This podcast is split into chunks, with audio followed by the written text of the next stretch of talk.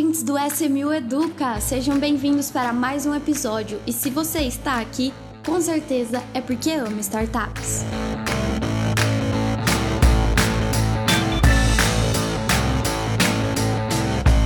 Olá, estamos começando mais um SMU Educa e hoje a gente está aqui para falar de um tema um pouco complexo. E para isso eu trouxe o nosso CEO Diego Pérez. Tudo bem, Diego? Tudo ótimo. E com você, Marília? Tudo bom também. E o Rodrigo. Tudo bem, Rodrigo? Tudo bem, Marília, Diego, ouvintes? Tudo certo. Bom, hoje nós vamos falar então aí de um tema um pouquinho complicado, como eu já disse, que é o follow-on, né? Como é que funciona, qual a importância dele, como fazer cálculos, enfim, tudo aí que permeia o mundo do, do follow-on. E a gente vai tentar aí deixar o mais claro possível para vocês poderem compreender todo o cenário, né? E já começo falando aqui que é, eu acho legal ressaltar, em primeiro lugar, que uh, quando a gente entra em investimentos em startups, né, a gente tem que estar tá ciente, os investidores têm que estar tá cientes de que startups passam constantemente por rodadas de investimento, porque é assim que funciona, né? A gente preparou um conteúdo é, no YouTube aí que já já vai estar tá no ar. Então vocês vão conseguir entender é, todas as diferenças das empresas de investir em empresas tradicionais e de investir em startups. E uma delas é que startups precisam realizar rodadas de investimento constantemente ao longo da vida toda, mas fase inicial ainda, né? O early stage é o mais marcante de, de rodadas de investimento. Então eu acho que isso é uma introdução importante quando a gente vai falar de follow-on, é para os investidores terem a ciência de que isso acontece, tá tudo dentro do, do, do normal, tudo dentro do esperado. Então vamos lá, é, eu peço para vocês começarem explicando para a gente um pouquinho de o que é a importância e o momento que isso acontece, né? O follow-on acontece. Eu, eu posso começar aqui falando de uma maneira aí, talvez visual, me, é, é, mentalmente falando, que o, o follow-on é, ele é mais uma das peças do tabuleiro de xadrez que é investir em startups, né? Então a gente menciona que o investimento em startups ele é uma estratégia de longo prazo, né? nada vai acontecer do dia para a noite, tem muita coisa que acontece no meio do caminho e é meio que parecido com uma partida de xadrez, né? Você tem que pensar com estratégia, você tem que usar suas melhores peças para no final você sair vencedor, né? Não que um lado é investidor, outro é empreendedor, um tá jogando contra o outro, pelo contrário, né? É, seriam os dois do empreendedores e investidores no mesmo lado do tabuleiro, tá? E aí, o, o follow-on, entrando já no tema aqui do, do, do bate-papo, ele é uma cláusula contratual, tá? Que tem a finalidade de proteger o investidor né, de diluições futuras é, de, em próximas rodadas de investimento, para que ele possa ter o direito de continuar investindo ou nos mesmos termos que ele investiu ali na primeira vez, ou que ele tenha previsibilidade de, de quanto que ele precisa colocar, continuar colocando de investimento na empresa para manter a sua participação, tá? E muitas das vezes esse investidor, é, pelo menos aqueles que já estão mais tempo aí nessa jornada, já entendem o funcionamento, eles preferem fazer um investimento pequeno no começo, sabe? E, e manter é, o direito de continuar investindo para segurar a sua participação naquele patamar, do que fazer um investimento maior no começo e, e ser diluído no meio do caminho, né? É, porque tem tudo, tudo tem muito relação com os, os momentos da empresa, a maturidade, né? É, que, que a empresa vai alcançando, que a startup vai alcançando com o passar do tempo. Então, se, se você já coloca suas fichas todas já de cara no começo, você deixa na mesa a oportunidade é, futura para outros negócios, né? Caso aquela empresa não dê certo mas ao mesmo tempo você consegue garantir que se aquela empresa der certo e outros investidores, ou, ou aquela empresa continuar na jornada e outros investidores é, fizerem compromissos financeiros, um valuation melhor do que você entrou, você tem o direito de continuar investindo para manter a sua participação. é uma relação de equilíbrio, oportunidade e estratégia, tá? É, então, basicamente, para introduzir é, o follow-on é, é, mais ou menos isso, tá? É uma, é uma cláusula contratual aonde você entrega um benefício para o seu investidor continuar investindo com você nas próximas rodadas e ao mesmo tempo esse investidor ele tem visibilidade em quais momentos ele vai ter que investir, quanto que ele vai ter que investir em quais termos. Muito bem, concordo aí 100% e queria contextualizar que acho que se se, se Darwin tivesse vivo, né, é, ele, ele, apostaria aí nos, nos que conseguem se adaptar para sobreviver, né? É, então a aposta que ele dobra, dobraria seria nos que conseguiram se adaptar para sobreviver e, e, não necessariamente o mais forte. Acho que tem a ver um pouco com o follow-on. O follow-on, ele, você precisa contextualizar ele dentro do, do seu portfólio, né? Como o Diego falou, é uma cláusula contratual, né, que normalmente é um direito. Né? Quando ela está na cláusula, normalmente ela tem esse direito. Não é uma obrigação, mas normalmente é uma coisa boa. E aí você vai realmente meio que dobrar a aposta ou tentar manter a posição que você tinha anteriormente naqueles vencedores do seu portfólio. Isso é muito importante. Né? Isso quando a gente pega ali uma, esse conceito de portfólio, que você tem ali várias empresas iniciais, em early stage, como a Marília bem falou. Algumas não vão se adaptar e não vão sobreviver.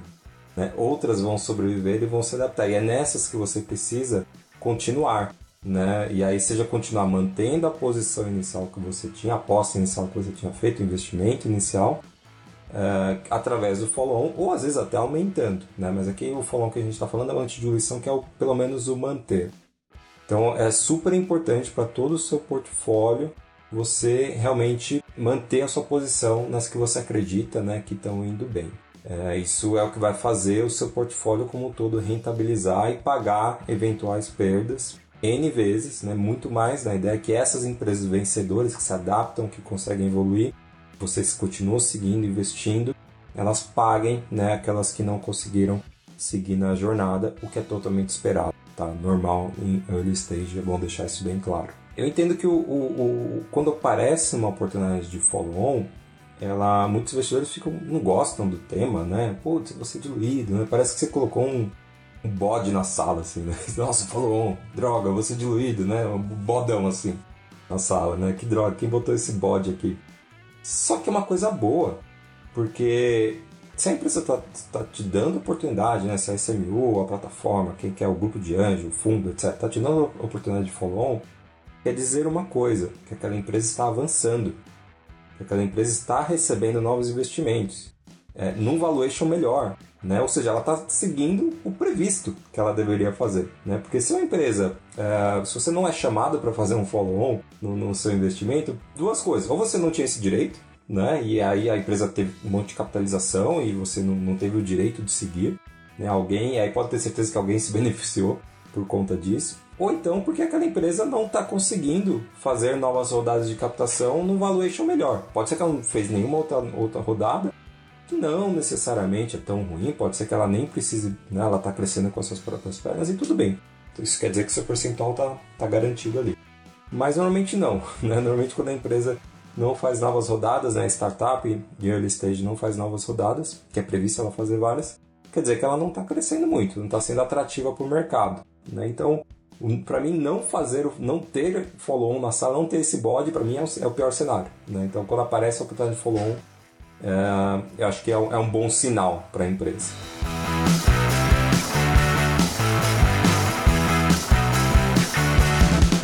É, e eu queria então agora puxar para vocês a, a, a parte mais complexa, porque eu acho que de, de, contextualização, de entender a importância, é isso, né? O follow-on é você inteirar a parcela que, que acabou diminuindo da sua parte, né? De, de investimento. Então é o básico é isso que tem que entender. Mas aí entra a parte complexa, a parte mais chata do negócio, que é principalmente como realizar esses cálculos, né? Como saber o quanto eu preciso inteirar para ter a minha porcentagem inicial de volta, né? A minha porcentagem de participação. O que eu, que eu posso começar aqui falando, se você me permite, Carnela, é importante o investidor, a investidora tenham um conhecimento né, sobre conceitos e sobre momentos. Né?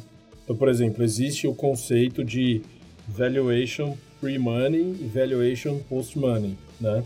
O, que, o que isso quer dizer? Né? Valuation é a avaliação da empresa, quanto que a empresa vale, é, e post-money, pre-money e post-money são os momentos. Né? Então, assim, antes dela receber o investimento, é pre-money.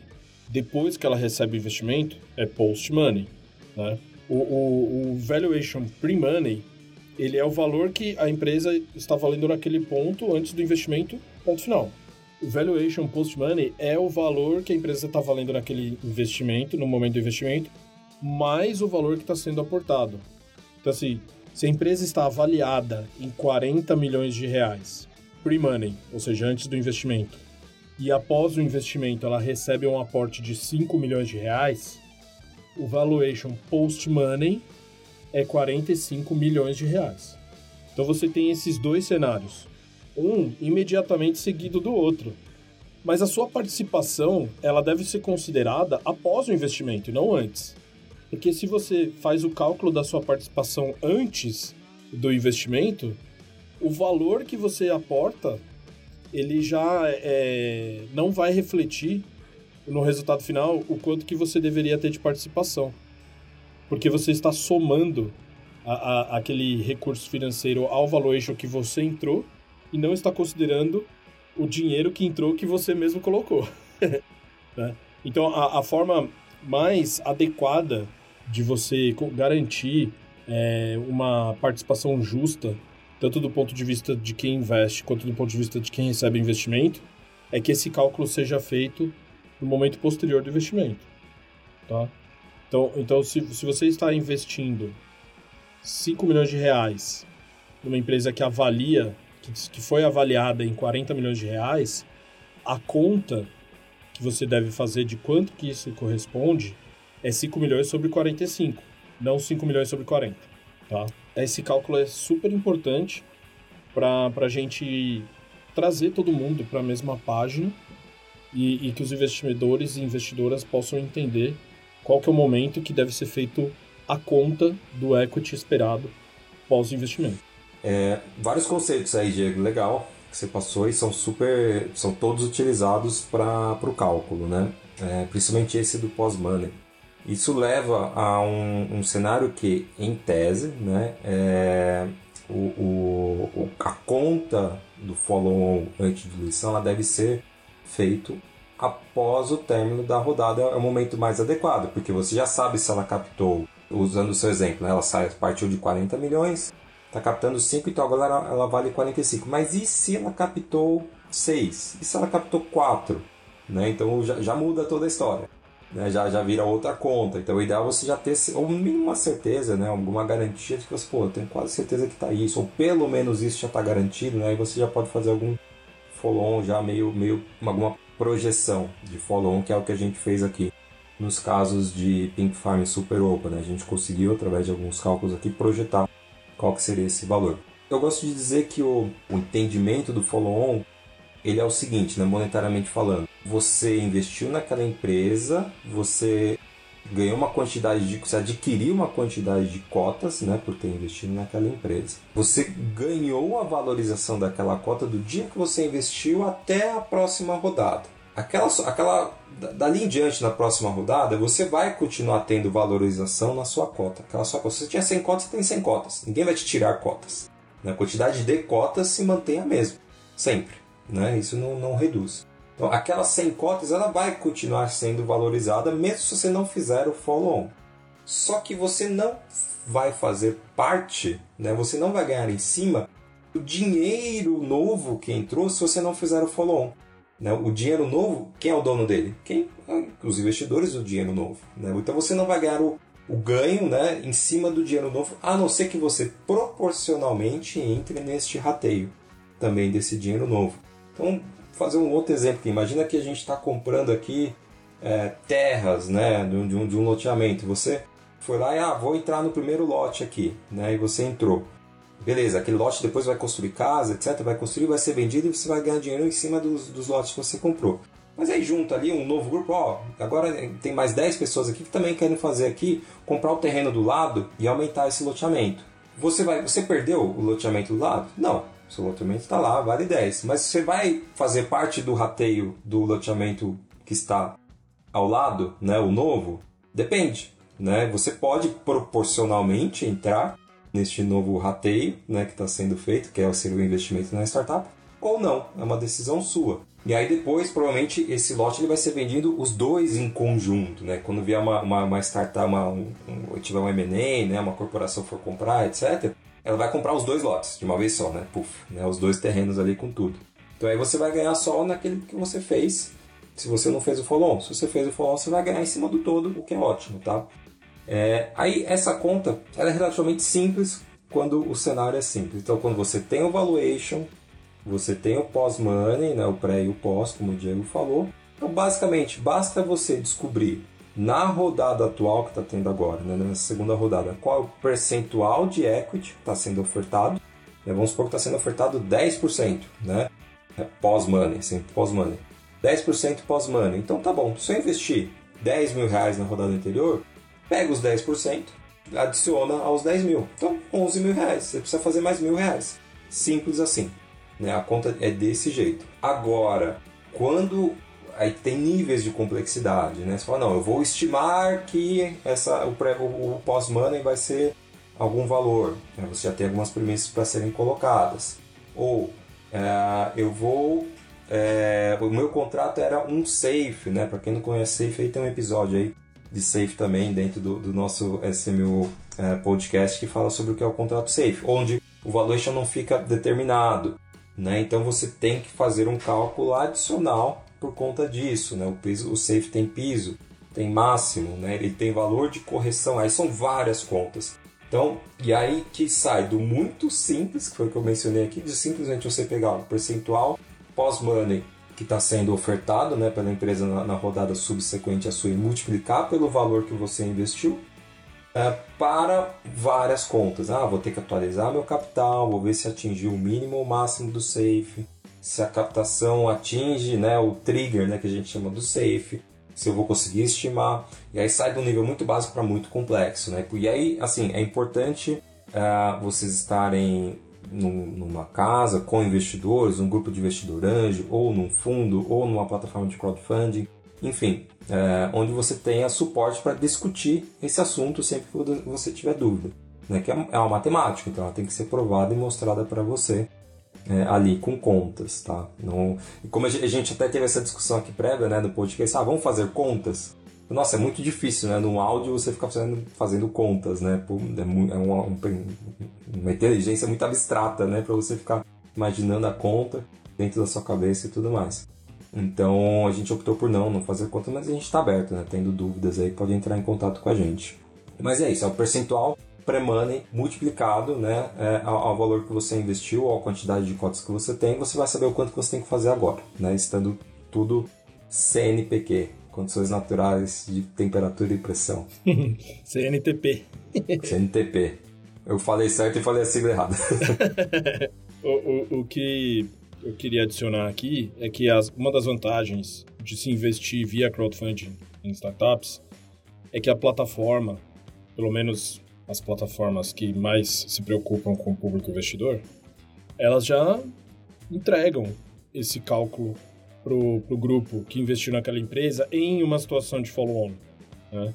Especialmente é, quando aquela captação aconteceu dentro de um sindicato de investimentos e que esse sindicato de investimentos possui um líder. Porque o investidor líder, ele é, é responsável e ele tem até algumas obrigações de fazer esse tipo de comunicação com os demais investidores do grupo. E na SMU a gente adota esse modelo, né? Todas as ofertas são sindicalizadas e, e, o investidor líder de todas as rodadas é, é a própria SMU, por meio do seu veículo proprietário. E, e, o papel da equipe da SMU é informar e sinalizar para os investidores quando que o follow-on é acionado, o que aquela pessoa precisa fazer, em que momento ela pode ou deve investir, e se ela não quiser investir, quanto que vai, a, a participação dela vai ser diluída. Então a gente tem esse zelo de comunicar para os investidores é, o, e, entregar essa informação de uma maneira facilitada e, e também um procedimento e a, a pessoa facilmente consegue cumprir para exercer o seu direito.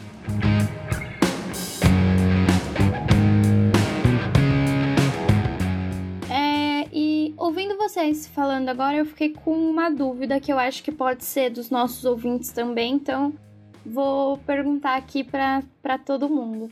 O follow-on, ele acontece apenas quando tem uma rodada nova, quando se inicia uma rodada nova, então automaticamente tem um follow-on junto, ou ele pode acontecer à parte, é, sem rodada, simplesmente porque os, os investidores da rodada anterior querem é, aumentar as suas participações? Excelente pergunta.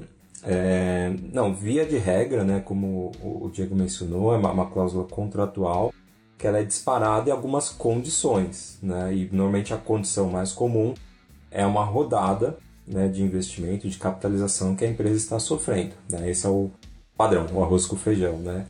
Poderia adicionar uma complexidade aqui que é, é uma rodada de investimento normalmente abaixo né, ou, desculpa, numa rodada de investimento acima né, de um determinado valuation, ou seja, do valuation da última rodada que, que aquele investidor entrou. Então, às vezes, tem alguns, alguns contratos é, que possuem proteção para o investidor, onde se, por exemplo, ele entrou no, no, no valuation de 40 e depois a startup faz uma captação, a, tem um, um down round, que nós chamamos o valuation menor, normalmente ele não precisa fazer follow-on, está garantido né, a, a antidiluição dele, ele não precisa, porque foi a 30, por exemplo, de valuation. Normalmente é, é, é o, esse gatilho é quando a rodada é acima do, naquele caso, 40 mais 5, 45, acima de 45, né, que é quando ele efetivamente vai ter diluição. Teoricamente, abaixo disso, ele não deveria ter diluição, né, exceto em exceções aí. Mas é isso, tem que ter uma rodada aí tendo rolando. Outra coisa que não dispara uh, normalmente também o follow-on é uma venda da empresa, é, um M&A, né? É, normalmente isso também não é gatilho para follow-on. Legal. Então, dentro desse cenário, o que vocês entendem ser melhor para o investidor? Investir na rodada, né? Enquanto a rodada está acontecendo, ou esperar a finalização dela e aí fazer esse complemento, é, esse aporte complementar da sua participação? É, aqui na SMU, a gente sempre é, sinaliza e informa o público investidor quando o follow-on está disponível para ele exercer o direito. Então, se uma empresa já captou conosco uma vez e está fazendo uma segunda captação, que é o caso, por exemplo, Pink Farm, Superopa, Adriana Capital, Membrani, Dr. Cannabis, enfim, outras empresas que já captaram conosco mais de uma vez, a gente, antes da oferta acontecer na plataforma, a gente sinaliza para esses investidores, investidoras que já têm o direito né, garantido, fala assim, ó, a empresa vai captar nesses termos aqui, nesses montantes aqui, e o seu direito de follow-on é esse aqui. Como a captação de crowdfunding, ela segue um processo, uma, a, a, uma agenda, um cronograma, né? Não, não é sempre que ela acaba muito rápido.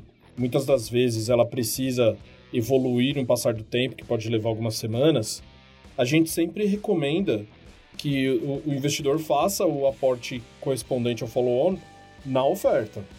Não espere ela encerrar para que é, esse aporte ele ajude a, a, oferta a caminhar mais rápido, né, no seu encerramento e que e ao mesmo tempo o valor que a gente encaminha para esse investidor como referência de antidiluição ele seja aportado naquele montante ou a mais se, se o investidor desejar até aumentar a sua participação.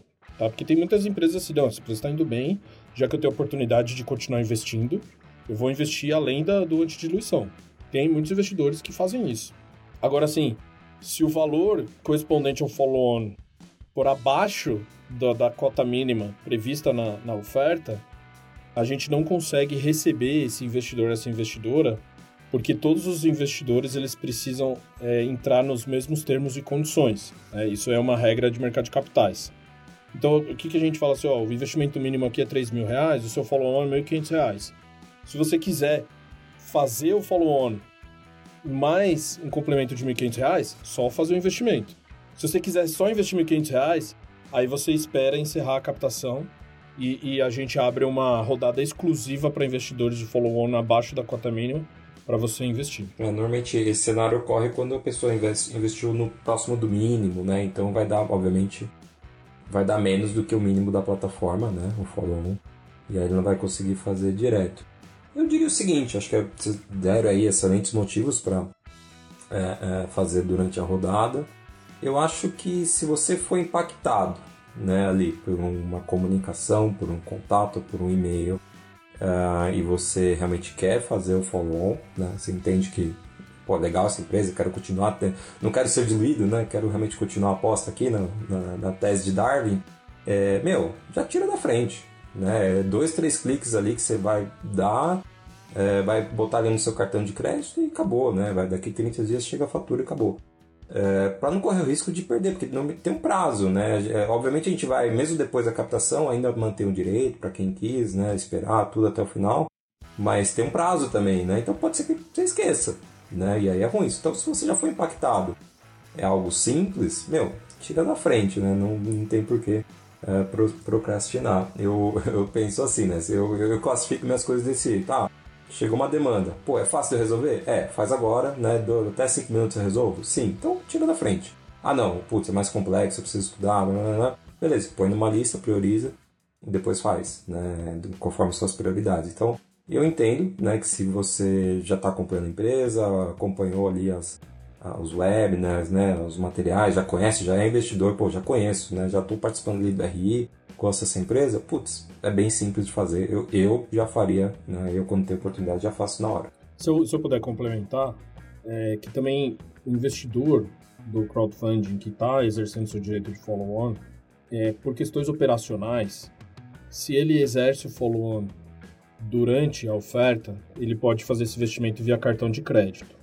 Se ele só faz é, a reserva ou, ou confirma o follow-on depois da oferta, a gente não consegue disponibilizar o cartão de crédito como meio de pagamento. De novo, por questões operacionais. São, são, é, tem, tem prazos de liquidação dos, dos valores via cartão de crédito que são incompatíveis muitas das vezes com o timing de encerramento da oferta e o, e o tempo que o recurso precisa ser disponibilizado para o empreendedor. Então, se você usa ou gosta de usar cartão de crédito para investir para acumular milhas, para melhorar seu relacionamento com o emissor, sabe? Para, enfim, é, melhorar o status de prioridade no, no, no, clube de, de pontos do seu do emissor do seu cartão, é, é importante você continuar investindo dentro da oferta, tá? É, pós, pós não dá realmente para fazer via cartão. Exatamente. Bom ponto. E se falar assim, ah, mas o valor que eu estou investindo no follow-on é menor do que a cota mínima é um incentivo para você continuar investindo um pouquinho a mais da cota mínima, né? Para que você. É, se tiver próximo, né? Isso. né? Pô, tô disponível, deu, sei lá, a cota mínima é mil, 3 mil reais. Ah, o follow-on deu 2.400, pô. Arredonda para cima. Esse, esse arredondamento para cima já vai te garantir umas milhas legais aí. Quer dizer, tem, tem alguns investidores mais recorrentes na plataforma da SMU que a gente cria um, um laço, né, um relacionamento que eles agradecem. No final do ano, vão viajar para Disney, leva a família toda que emitiu com milhas investindo na SMU, né? Então, é, se você deseja manter o seu desempenho no acúmulo de milhas, pense em usar o cartão de crédito aí para no follow-on, que só vai estar disponível dentro da oferta, fora da oferta não. Perfeito. Bom, é, eu queria reforçar também antes da gente encerrar é, na plataforma da SMU nós já tivemos outras startups que fizeram follow-on, né? E no momento nós estamos com Pink Farms e Superopa acontecendo aí a segunda rodada e simultaneamente follow-on.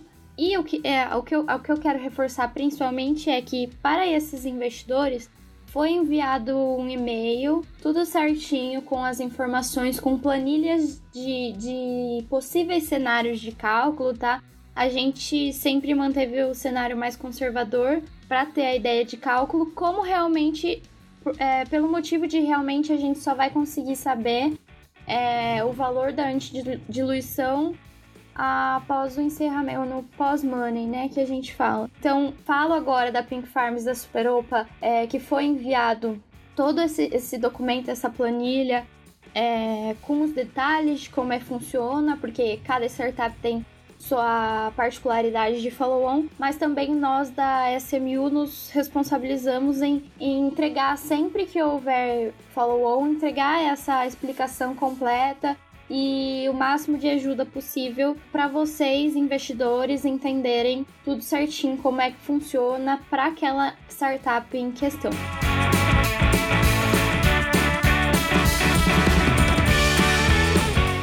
A gente precisa encerrar agora, mas antes é, eu queria convidar vocês para o Dica SMU.